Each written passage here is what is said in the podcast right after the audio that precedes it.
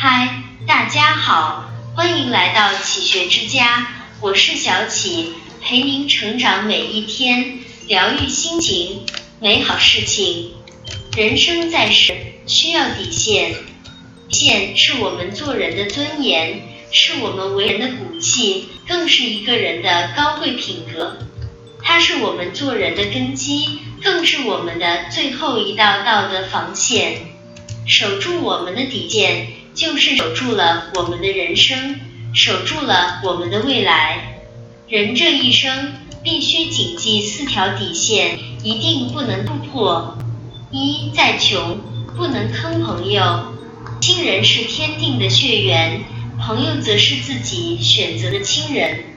人生在世，有两三个朋友，才不至于孤单。朋友之间彼此交心，相互信任。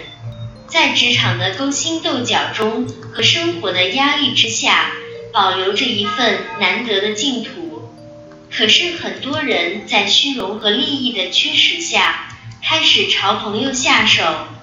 就因为朋友对自己无条件信任，因为朋友对自己不设防。《水浒传》中，林冲和好友。高衙内看上了林冲的妻子，于是就让陆虞侯骗林冲出去吃酒。林冲毫不设防，欣然前往。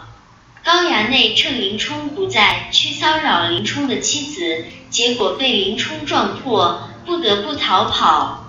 陆虞侯不但没有愧疚，反而变本加厉，献出毒计，让林冲在白虎节堂获罪。林冲自配沧州之后，他又去烧林冲看守的草料场，想踩在朋友的尸体上平步青云。天可怜见，一场大雪让林冲避过。一向善良的林冲忍无可忍，奋起反抗，杀了陆虞侯和差坡。古人云：君子有所为，有所不为。如果一个人为了利益出卖朋友，那这个人就没了良知，没了底线，这样的人终究会自食恶果，被人唾弃。再难不能坑朋友，这是每个人都不能忘记的人生信条。二，再苦不能丢骨气。孟子说：富贵不能淫，贫贱不能移，威武不能屈，此之谓大丈夫。再难的时候，一个人也要有自己的尊严。东汉末年，宦官把持朝政，朝堂乌烟瘴气。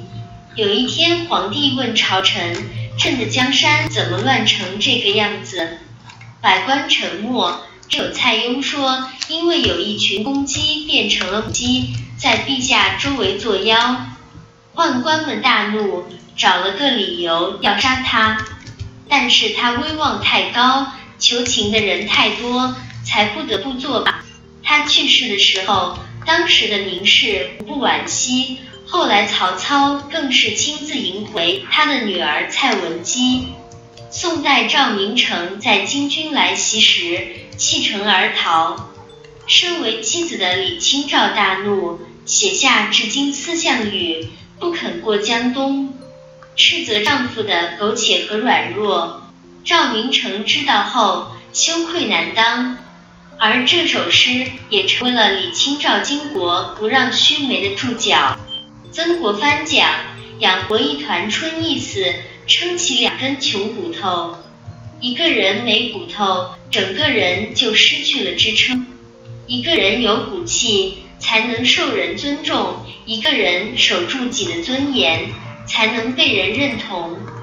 三再难，不能搞投机。”古人说：“一份耕耘一份收获。”一个人付出一份努力，获得一份收获。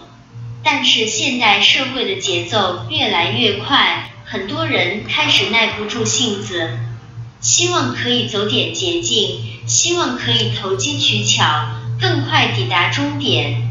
殊不知，上天赐予的礼物都在暗中标好了价格。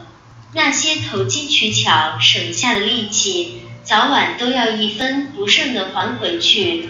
曾国藩年轻的时候笨得离谱，甚至被考官当众羞辱。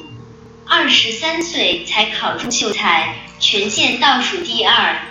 但是曾国藩这个人，他是书一个字一个读，不肯留下一个死角。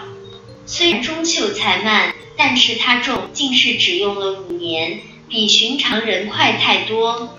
左宗棠十四岁中秀才，全县第一，但是他却一辈子也没考上进士。聪明人虽然起步快，但是那些笨的人底子扎实，一步一个脚印，反而走得更远。千里之行，始于足下。不要沮丧，自己走得慢，一步一个脚印，只要塌下心来，早晚可以实现自己的目标和理想。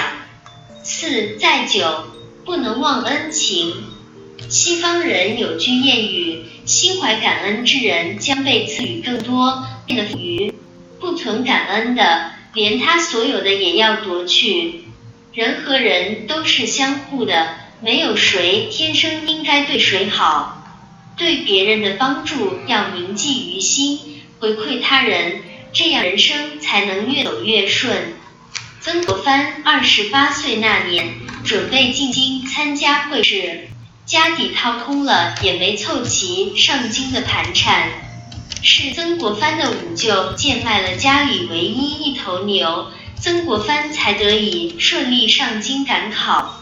曾国藩顺利考中做官的第一笔津贴发下来，就原封不动寄回老家，其中二百两让父亲转送五舅。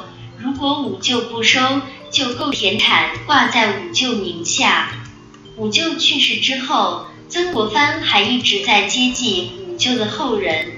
曾国藩说：“君子不轻受人恩，受则难忘。滴水之恩，当思涌泉。时间再久，也不能忘记别人的恩情，这是一种修养，更是一种修行。”感恩处事，惜福待人，常怀感恩之常为感恩之行，如此人生才能顺遂安稳。这里是启学之家，让我们因为爱和梦想一起前行。更多精彩内容，搜“启学之家”，关注我们就可以了。感谢收听，下期再见。